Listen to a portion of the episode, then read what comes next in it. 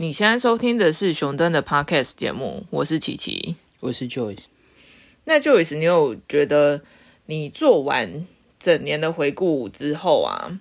你现在这样想起来，这一次的回顾跟你以往你有哪里不一样吗？就是你有做到了哪一些改善，有哪一些进步？我感应一下，干嘛通灵一下？是不是？快快快，五百英尺。你可以不要随便把人家 Q 出来吗？我觉得今年跟之前或者是去年比比较不一样的部分，大概是我又再一次比较密集的投入到社团里。这几个月都有好几团的聚餐，然后我觉得这是一个就是观察一般人的社交生活是怎么样的一个还蛮好的方式，然后更了解不同人的。特质是怎么样？然后有什么是我们可以学习的？像里面其中一个特点，我觉得是我还是蛮让我印象深刻，就是我觉得里面蛮多人其实都是蛮慷慨大方的。因为我觉得我其实不是特别小气的人，但是他们还是会让我觉得啊，这这个人也太好了吧那种感觉。然后我觉得可以让我特别这样感觉，那就是他们真的很慷慨大方。然后。同时，我又感觉到我自己感觉到这种特质的时候，那一种情绪是怎么样？所以我觉得，至少在人际关系方面的话，是一个蛮好、蛮正面，而且蛮有威力的一个特质。就我会想说，不一定是要在吃喝玩乐或者是物质上面慷慨大方，但是有什么方式我自己可以表达这一点。然后成长的话，我觉得我今年成长明显趋缓，但我觉得是。有蛮多不一样的事情吧？你是说因为太忙了，所以没有办法做这方面的努力，还是什么意思？我自己会这样讲，但是我就会想说，搞不好只是我自己觉得很忙。对，但是我觉得我今年还是有一些，应该说除了人身上之外，还有就是，我觉得从资讯上，我也从不同的来源取得各种不同的观点。虽然量不是很大，但是有助于激发一些不同的思考方式或想法，就比较不是单纯从主流的角度去看待一些事情。对我觉得，如果说不一样，我觉得主要是这两点。除了跟别人的聚会和一些不同的资讯社群外，我觉得也有一些比较不一样的尝试，但是我可能还是一下子就尝试太多东西。所以现在其实回顾去年的话，在很多方面其实都没有一个很确定的成果。嗯，所以我今年大概就是这样。所以你今年跟以往有什么不一样的吗？我的话，我可能会最早从年初换工作那个时候开始说起吧。这样子有没有回顾到那种好像很久以前那种感觉？我换工作之后啊，我突然觉得。对自己的人生有点迷惘了，就是会有一点想说，嗯，那我是应该要继续做我现在相同类型的工作吗？还是如果我可以转行的话，我适合做什么事情？而且还有另外一个，就是因为我原本的工作其实整体而言步调是很快，嗯，就你很多东西你都必须要改改改这样子，然后。有一些时间压力呀，然后还有一些你可能整个心情比较紧绷的状况，然后换完工作，因为整体的步调变慢，很多都是因为没有办法那么快就适应新的生活吧。嗯，所以其实就有一些迷惘，就不知道说，诶，那我换完工作，然后继续工作之外，我还可以做一些什么样子的事情？因为有可能原本应该要考虑到这些人生议题，或者是这一些你觉得到底什么样子的事情对你来讲是一个重点，你感兴趣的，原本应该要思考这些问题的时间，你在上一个工作的时候，你其实都是全部都投到工作去了。所以你当有自己的时间的时候，你就会开始，所以呢，到底要干嘛的那种感觉？这个我有很深的共鸣，因为我之前跟同学聚会，然后就有个同学。他现在工作非常忙，然后要一直要加班，然后他其实之前离开过，但是后来又回去。嗯，他的理由是因为他换工作之后觉得下班不知道干嘛，他换了工作之后就不用加班，嗯，至少不用加班成那样。但是他换了工作之后，他就觉得哈，这样我不知道下班要干嘛，那还是回去工作好了。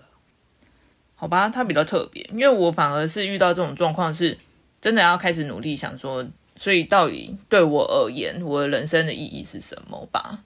当然，我现在还没有一个答案啦。可是我很明显的感觉到，我原本是把一个工作看得很重的人，就是它其实在我生活中一个很非常重要的部分。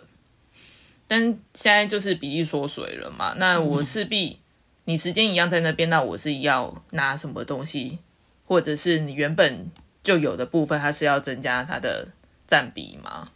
其实我觉得我反而会是去找对我而言除了工作以外真的重要的事情，而不是好吧，那我就继续 工作的那种感觉。对，然后重点是他回去的时候，他又觉得好累哦，什么？然后所以我们就跟他讲说，那你现在我跟你讲，你只要一有时间，你就开始写，你只有。不用加班，你要干嘛？你现在都写好来，然后你再离职，然后你就不会又回去了，因为你已经列好清单，我要追这一步，我要去哪里玩什么的。但是我现在是可以确定的是，我觉得现在工作对我而言就是只是一个维持你生活的一个工具吧。嗯，他已经低到这个程度。我真的觉得是啊，因为我原本在前一间公司就是会想要自己未来有一个那种非常好的发展这样子嘛，所以就是可以升迁的话，就是争取那个机会，然后自己让自己很快的往上爬，这样。其实野心程度就是很明显有变小了，我心脏变小颗的那种感觉。所以呢，就是因为这样子的契机，我就有开始去做一些那个跟我人生相关的思考，这样。然后另外一个。不一样的地方就是开始有养成阅读的习惯了，因为我本身虽然有在看书，但是其实没有那么大量的看书。还有其他的就是可能跟我自己的心态比较有关的吧，就是我跟以前的自己比起来，比较不在意别人会怎么样子想我，然后也会稍微为自己发声。虽然我觉得我自己本身的个性就是有点。隐性的天秤座嘛，就是会希望说是可以和平，然后公平的方式去做事情，这样子。大家不要吵架。对啊，我觉得我自己本身会这样子，然后可是你真的遇到一些状况的时候，你心里又会很不爽，所以就会你有可能会就是自己心里很北宋那样子，然后跟人家在另外的抱怨什么的。但我觉得。现在会稍微会为自己发声一下了，因为你觉得为什么是被刺激到呢，还是这样？可能吧，而且就是之前的经历就让我理解到，如果你真的有一些事情真的完全不讲的话，其实一方面就是别人不一定会知道说你其实不高兴，然后要不然就是别人就算知道你不高兴，他也会觉得反正你也没说。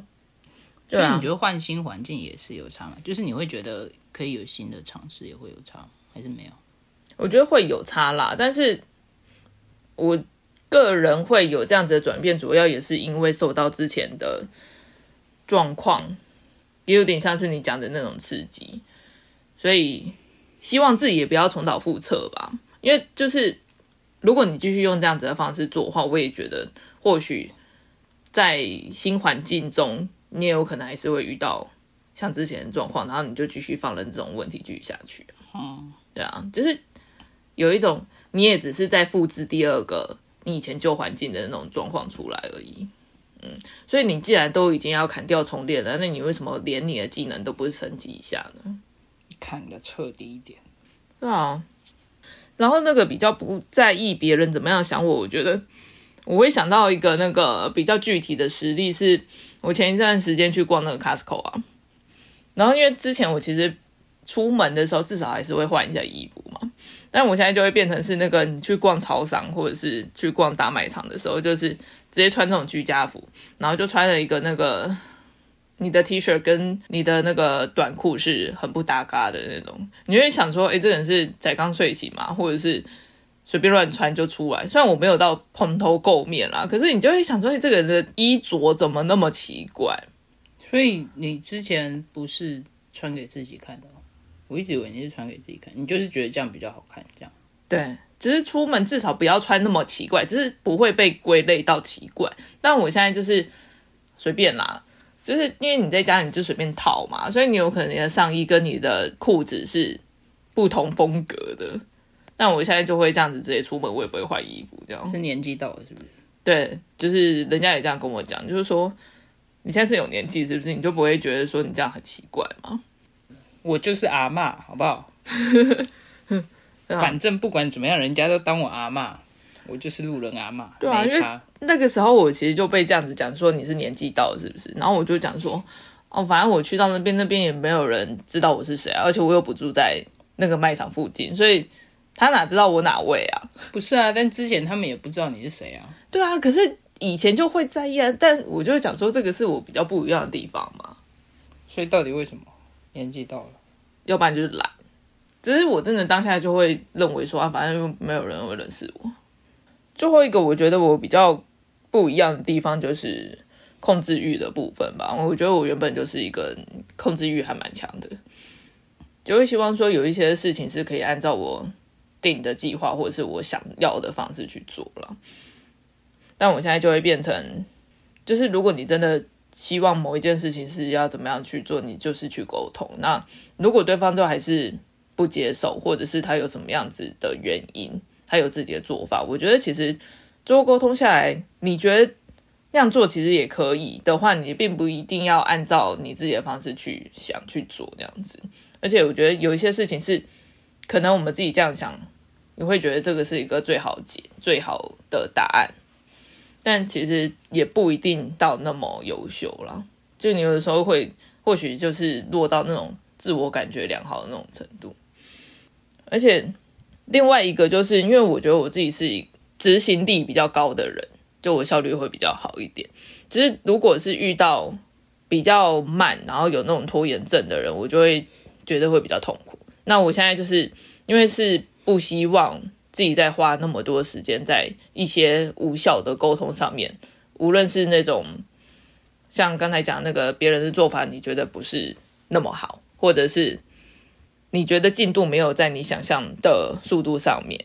我觉得其实有的时候，我觉得再怎么样子沟通，其实对方如果都不领情的话，我觉得其实就现在不会想要再花那么多时间在讲这种事情上面。我觉得我现在的做法会比较像。嗯，我可能事先声明，跟对方讲好说，可能我想要的 d a y l i n e 是在什么时候，或者是我想要的效果有到怎么样子。这样，那如果是真的非常重要的话，我会要求啦。但是如果是真的没办法的话，我就可能会把这个有点像是先下通牒，然后如果做不到的话，我会按照我自己的意思来讲。嗯。就是如果一开始你在先声明的时候，你跟对方做的沟通，他没有任何反驳的话，我就会当做他同意。我很讨厌那个别人说啊，那下次再讨论，或者是再看看。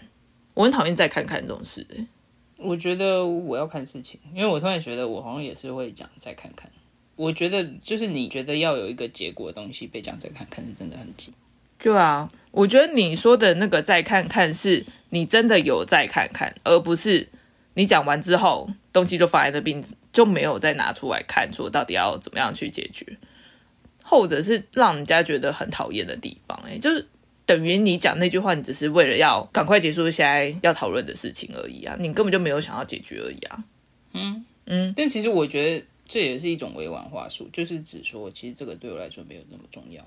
对啊。所以，我当遇到这样子的状况的话，我个人认为这个是对我自己在作业，不管是我工作或者是说我人生，如果你会因为你所谓的再看看，然后而不作为阻碍到我的话，我觉得我会自己想办法，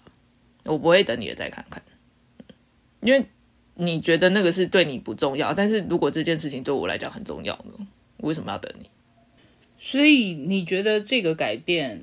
是还算顺利的嘛？就是你刚才提到最后这一点，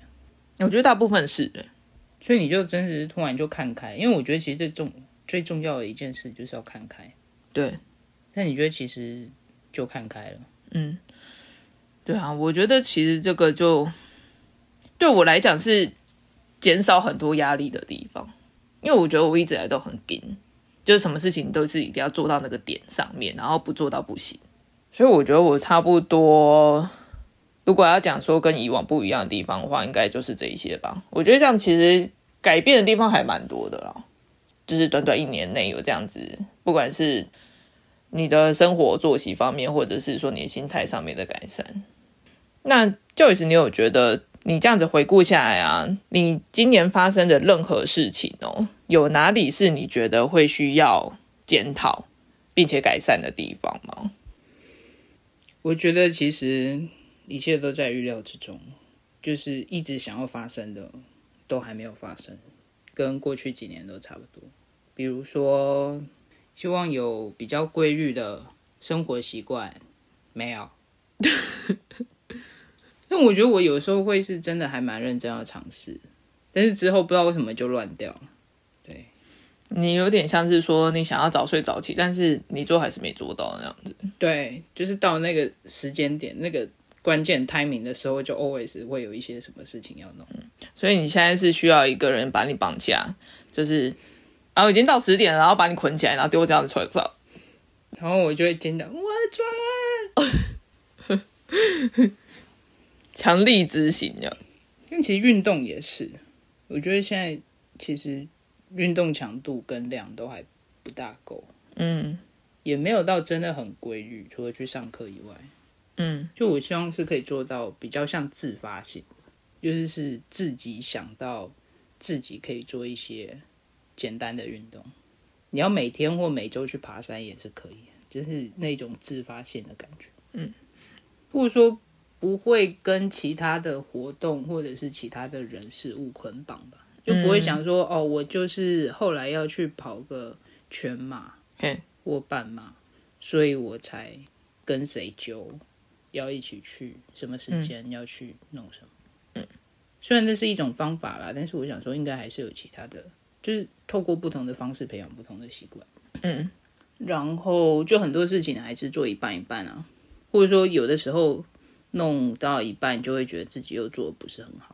但我有时候又会觉得自己已经尽力了，然后最后看的时候又没有什么特别的成果。嗯，我觉得其实还蛮多会有这样子的状况嘛。但是你如果不尝试的话，你怎么会知道说你做的到底是做的好还是不好？我觉得偶尔对我来讲，就是人生有一点像三句法吧，就是你真的试过的时候，你才会觉得哦，这件事情是适合你还是不适合你的。嗯嗯。但我觉得还是要观察跟介入。对啊，我觉得我现在就是一团乱的状况，乱成一锅粥。所以我是在想说，就是确实的去为每一个领域或每一件事情安排特定的时间嘛，每一周要花多少时间在这，然后确定一下是我自己觉得很忙，还是我真的很忙。嗯，对，然后再看要怎么样重新安排。我大概是这样。那你觉得你今年有什么其他想要检讨或者是改善的地方呢？我觉得检讨的话，其实我这中间有发现，说我有一些状况，就像是我刚才也有讲到，整个生活的节奏就变不一样了嘛。因为那个时候还没有转换过来的时候，其实，在心里其实就是不是过那么高兴这样，你就会想说，哎。这个速度应该是要维持上啊，那为什么你周遭的人都过得慢慢的？然后你就会开始想说，那他们是在干嘛？为什么要那么慢？对啊，就是有一种你在飙车，然后旁边人在开那个龟速车一样，然后你就会想说，这些人为什么要开那么慢？这样，哎，挥手。对啊，就是一开始我就是有一个想法，就想说，大家不是都应该要开快车吗？为什么大家都开那么慢？因为开慢车才开心啊。慢慢的来比较开心啊，或许吧。可是就是一开始没有办法理解，但我觉得这个是我在后面就是经过了几个月的调试，我也没有办法讲说我可以很快的就转换过来。就是真的至少要过了几个月的时候，自己才有点像你刚才讲看开或者什么的。所以我觉得这个是检讨到最后的。解决方案，或者是说我的应对方式是，我在今年其实也有做出一一些改变啦。嗯嗯，所以其实也不是说检讨这个问题，是我到现在都还没有得到一个改善方案这样。然后另外一个就是我觉得我自己的抱怨规模有变小，就有可能是像因为刚才讲的那个心态有可能看开，然后另外一个就是可能可以给我抱怨的对象有慢慢变少的关系。对，就是你的垃圾桶变少，所以你你能丢垃圾的地方就是只有限定的那么几个嘛。那因为你其实偶尔也要考虑到对方的心情，就是你不是说你一直在倒垃圾，然后但是人家就觉得我不想听了，但是你还是疯狂倒那样。你也不希望垃圾桶满出来，是不是？对、啊，然后就给你爆炸了。那所以自己有发现说自己的抱怨规模有变小，就是你有可能，规模这个词很好笑，我觉得。我真的觉得啊，就是你不觉得就是一个那个一开始是不是？对啊，对啊，对啊，因为一开始有可能就是之前也过得不是很高兴吧，所以就会连环炮有没有？然后后来就是有慢慢变少一些，嗯好像有了。对啊，就是虽然我不能讲说我现在都不会抱怨，但是我有觉得我好像有变少一些。可能我觉得很多事情都是需要检讨的啦，但是严重程度，我觉得有一些其实是你可以短时间就处理掉的，我就没有在这边说。这样，因为我觉得你要讲说你完全不需要检讨的，应该是不太可能啦。这样好像讲自己没有什么缺点一样。但我觉得最重要的就是你是真的有心，然后真的实际去做这些改善了。所以我觉得重要的东西可能就这两点吧。那如果要讲说今年获得哪一些启发的话，我可能会说一句话，就是其实不用想说怎么样去改变别人，因为其实你可以控制的通常是只有自己而已。这是我觉得我今年获得比较大的启发吧，因为其实我觉得很多事情都可以用在这个上面啦，因为你在很多角度，或者是你很多层面上面，就你不管你是对象是你可能工作上面的人，或者是你自己的家人，然后你自己的小孩，我觉得小孩其实你也会想要控制他那样子，嗯，当然我觉得其实你不要一直去想说要改变别人。有的时候，你就真的一直想要去这样子做，你只会让你自己，或者是让对方觉得很痛苦而已。嗯嗯，因为其实我真的觉得很多事情是别人，他当然也会觉得说他自己人生有什么他认为最重要的意义，但是你其实一直使用你自己觉得重要的地方去套用在别人身上，就大家都是一个独立的个体了。所以其实这也有点像那个我前面也有讲到。我不太想要再花太多的时间在无效的沟通上面了，嗯，因为你再怎么样讲，人家有可能还是会觉得不痛不痒。讲到这边，我就会想到，其实我一段时间之前有跟一个人有聊到有关“己所不欲，勿施于人”的想法。每个人看事情的心态，然后还有想法，其实就是不一样嘛。那会不会其实你一直认为说这件事情不应该做？但是别人并不这么认为，所以你一直把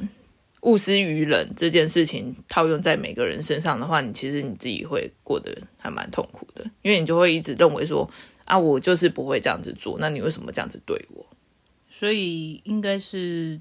己所欲，也可能不用施于人。你是说什么？自己想要做，但是也不一定要用在别人身上。对，对啊。因为每个人其实就是价值观都不一样嘛，所以有的时候你认为这件事情该不该做的那个判断标准，就其实跟就跟别人不一样。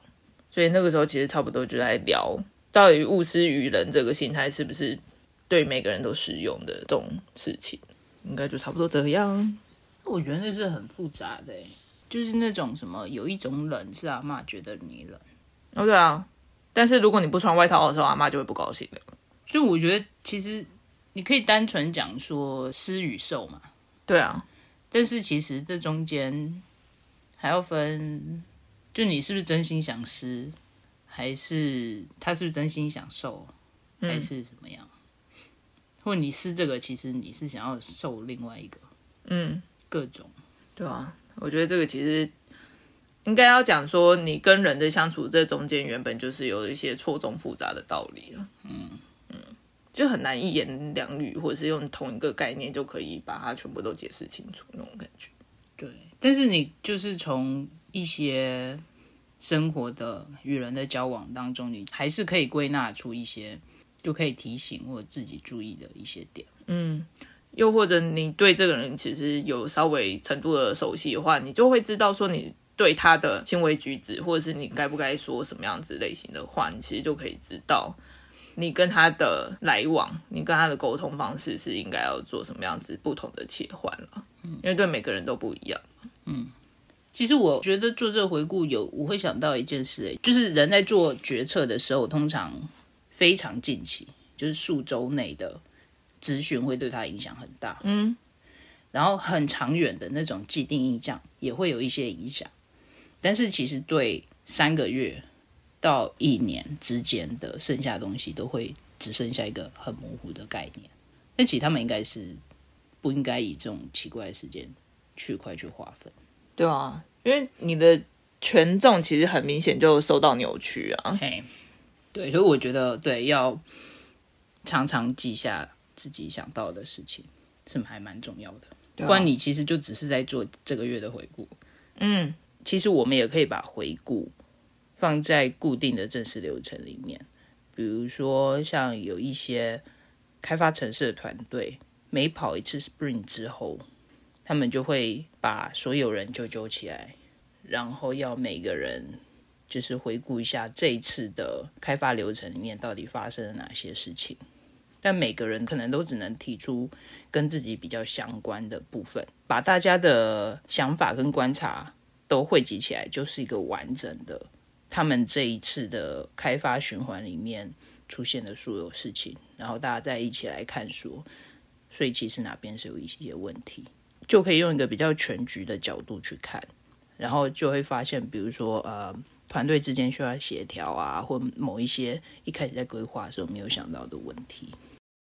其实我觉得这应该是在还蛮多的团队都会使用到的方式，因为你在做一个专案的时候，有的时候你已经把这件事情完成了，但是你没有做记录，然后也没有播出时间去做反馈的话，其实你在这中间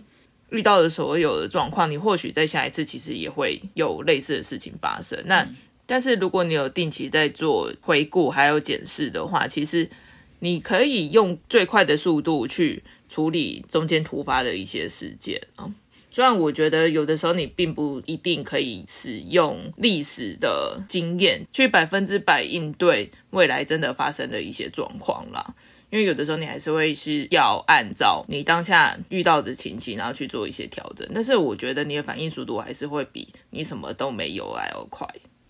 对，但是我觉得有一些工作其实不会特别去检讨，就是没有那种例行性的检讨，是会觉得有需要检讨，大家再开个会检讨，就不是每一个专案。但是整体而言，我还是会觉得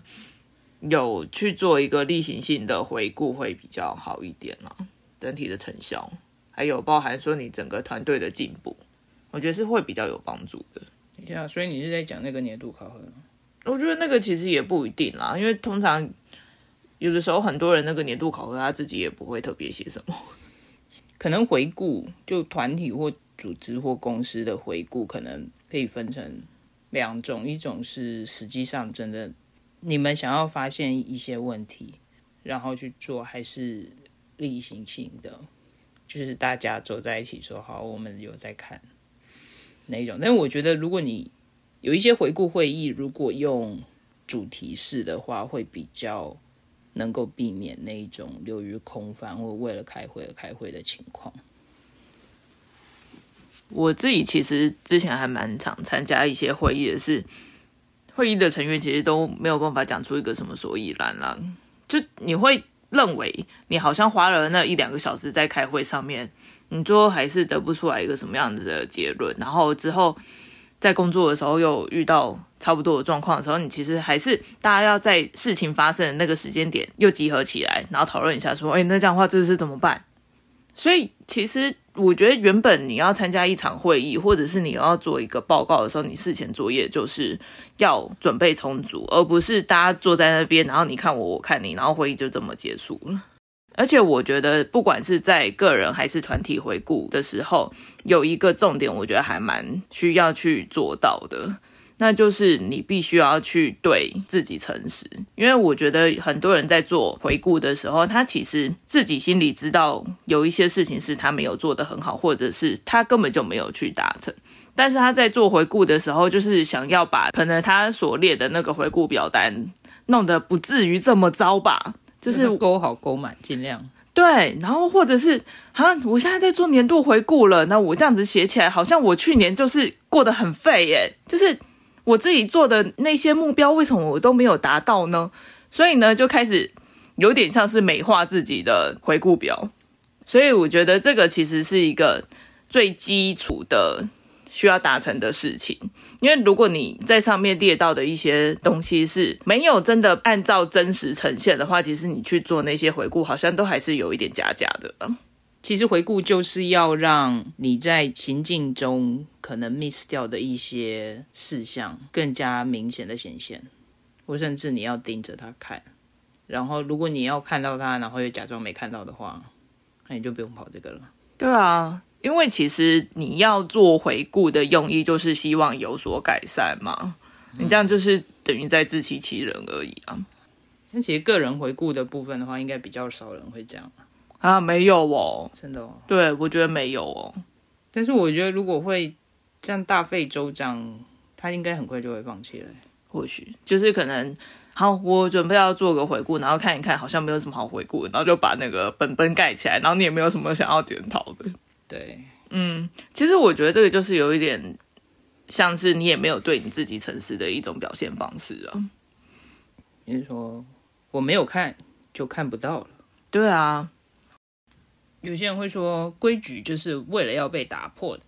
但我觉得可能对至少一部分现代人来说，就是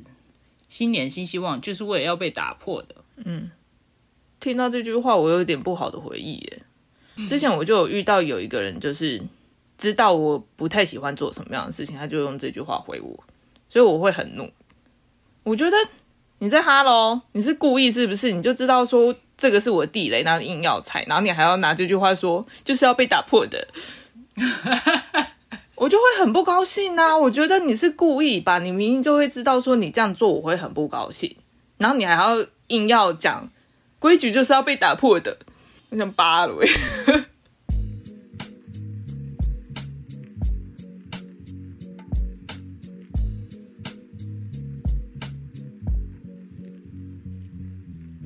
我们真的觉得要定期回顾是一个还蛮重要的事情了。嗯，就是在你不同的人生阶段，或者是你不同层面上，其实都可以给你很大的帮助。但内容跟方法，其实。就还是要看你主要在意的是什么嘛，所以其实每个人都会不一样，嗯，就大家会去做的回顾方式，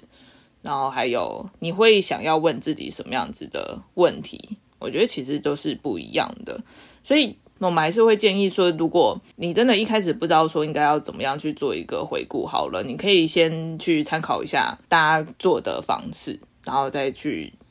有点像是帮自己做刻字化吧。这样其实比较能够有效的去帮助自己，就修改嘛。就是你觉得有哪一些我其实很想回答，但既然没有问，嗯，那你就问一下，嗯。那你觉得哪一些其实不用怎么回答的，嗯，就不用问，对啊。那我们今天就讨论到这边，有任何想法或建议，欢迎在下方留言。如果你喜欢今天的节目，请给我们五星好评。我们下次见，拜拜。